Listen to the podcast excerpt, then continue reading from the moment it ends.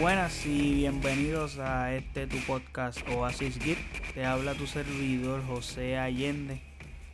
Y en este episodio les vamos a hablar de una notición. Probablemente es la mejor noticia que hemos recibido durante toda la cuarentena para el mundo del cine y del entretenimiento, que es el por fin el tan aclamado Snyder Cut va a ser liberado. Y es muy curioso, ahora se va a llamar Snyder's Justice League. El anuncio se hizo cuando en una proyección de la película de Man of Steel con el director Zack Snyder, en la que se encontraba Henry Cavill, por cierto, en, esa, en ese mismo live, y habían varias otras personas más. Y de casualidad él presentó ahí la imagen, el póster con el nuevo nombre del famoso Snyder Cut que ahora es Snyder's Justice League y fue una bomba.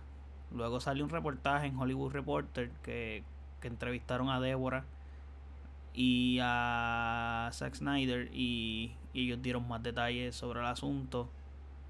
Y el director alega que esto es algo completamente nuevo, que no será algo, no será el cut original que la gente creía o piensa que era el que iba a salir, que será algo totalmente nuevo y agregándole a eso, pues se rumora que puede ser que sea una serie de 4 o 6 episodios.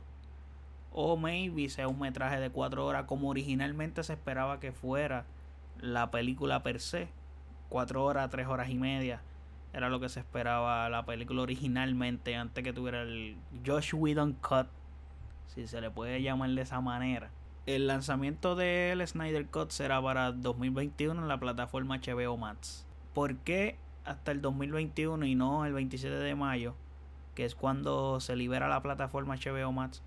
Por la simple razón de que no está terminada. Hay trabajo que hacer, trabajo de efectos especiales. Él dice que es a new thing, so es algo nuevo, so hay que reunir actores de nuevo, filmar una que otra escena. Parece que va a tener cosas nuevas que no tenía la anterior y por eso también es que se rumora que puede ser de 4 a 6 capítulos.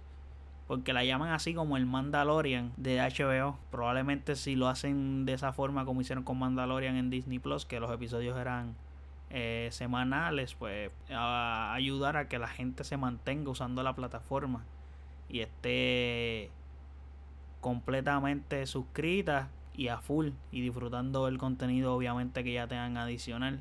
El presupuesto va a rondar dentro de 20 a 30 millones. Es entendible, no es un presupuesto tan alto para lo que Warner en realidad le puede sacar porque le puede sacar mucho jugo a esta situación y a esto. Porque su plataforma la puede elevar a otros niveles por el simple hecho de tener este contenido en su plataforma exclusivo, porque va a ser exclusivo en esta plataforma. Snyder le dijo a Hollywood Reporter también que en la versión lanzada en el cine, probablemente lo que había era una cuarta parte de lo que realmente él filmó, según él, según Zack Snyder. Eso es lo que había en la parte que el, el Cut. Y también agregó que él pensó que esto nunca se iba a dar.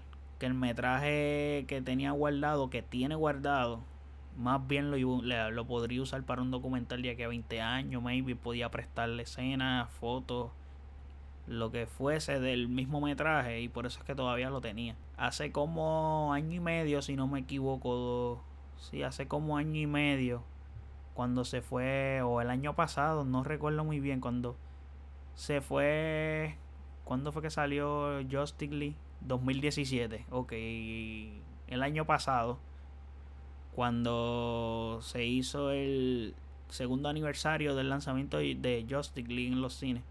Eh, parece que pegó a llegar en las redes sociales la gente pidiendo el Snyder Cut, queremos el Snyder Cut, porque la gente no estuvo contenta con esa película, con la que salió realmente. Lo que sucede con esto es que pues no se sintieron satisfechos y el trabajo que se dio, que, que, que entregaron, pues no fue un trabajo como se esperaba y se nota, o sea, vean el primer trailer, el, el primer teaser trailer, el que salió en la Comic Con un año antes que saliera la película y vean los trailers siguientes, la diferencia de tonos que tenía. Realmente se veía muy bien. Ese primer teaser trailer a mí me motivó y me hypeó a otros niveles. Y les soy honesto, yo tenía hype con esta película. Y no fue que salí defraudado, me gustó, pero eh, no fue lo que yo esperaba realmente tampoco. Me gustó, eso sí. Lo más que adoro esta película es la actuación de Henry Cavill de Superman, porque este es Superman realmente. Lo único malo es que pues no ayudó al equipo que Superman se comportara de la manera que se comportó en la película, porque hizo ver que pues, el, no hacían falta el equipo. Con Superman solo se podía arreglar la situación. Y los efectos especiales de Stephen Wolf eran horribles, horribles, horribles. Ahora tenemos la oportunidad de ver la versión, aparentemente la versión original, la que estaba pensada desde el principio para hacerse, con probablemente cameos de Darkseid, cameos de Detective Marciano y otras cosas que pueden servir para bien o para mal.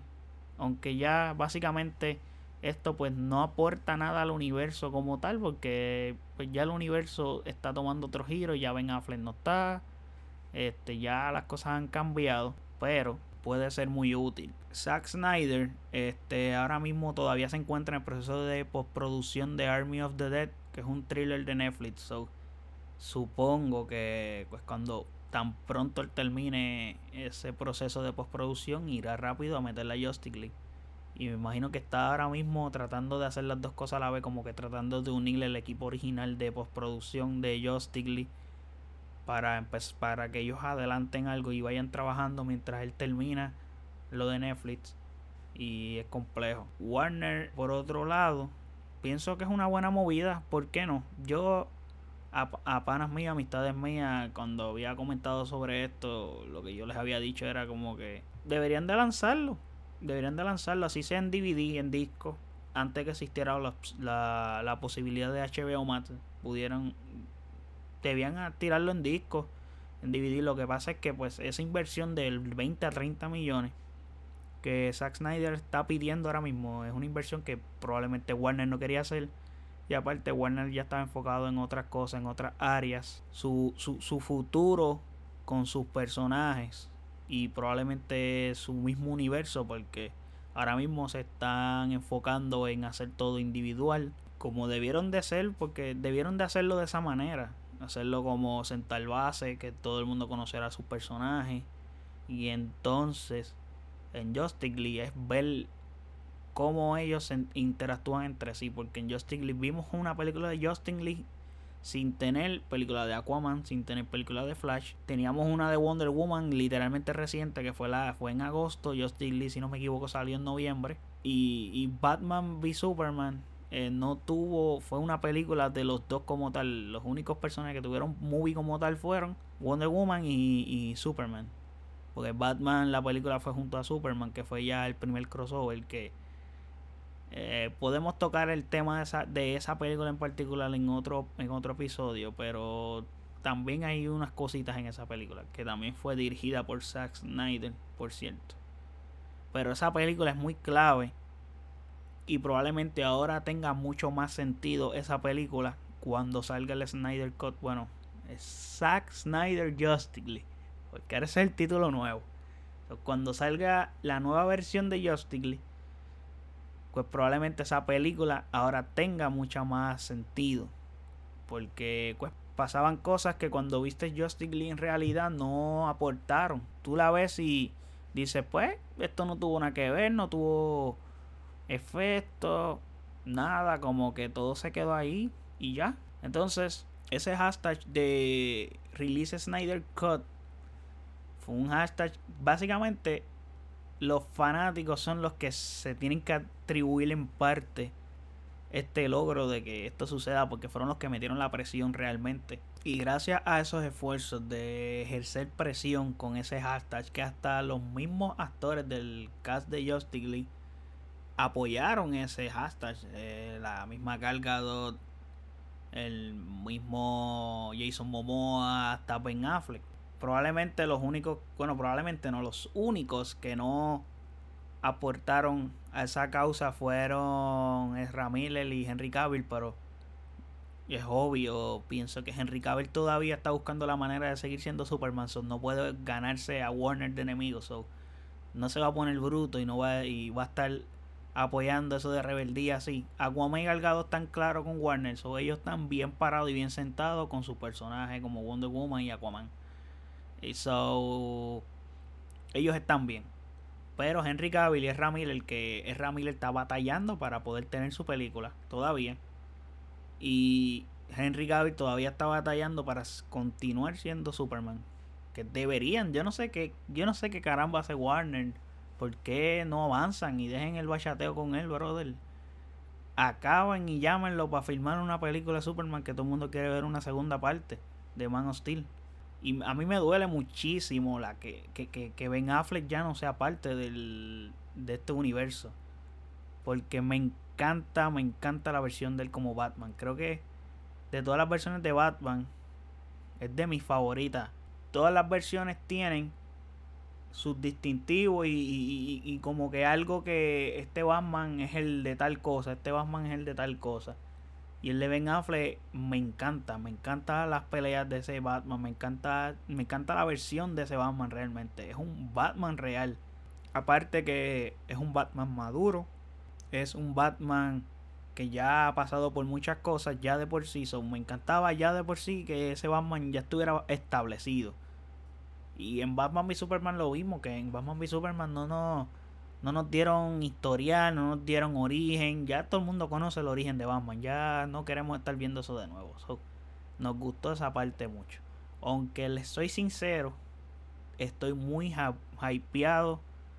Muy hypeado por la película de Matt Reeves.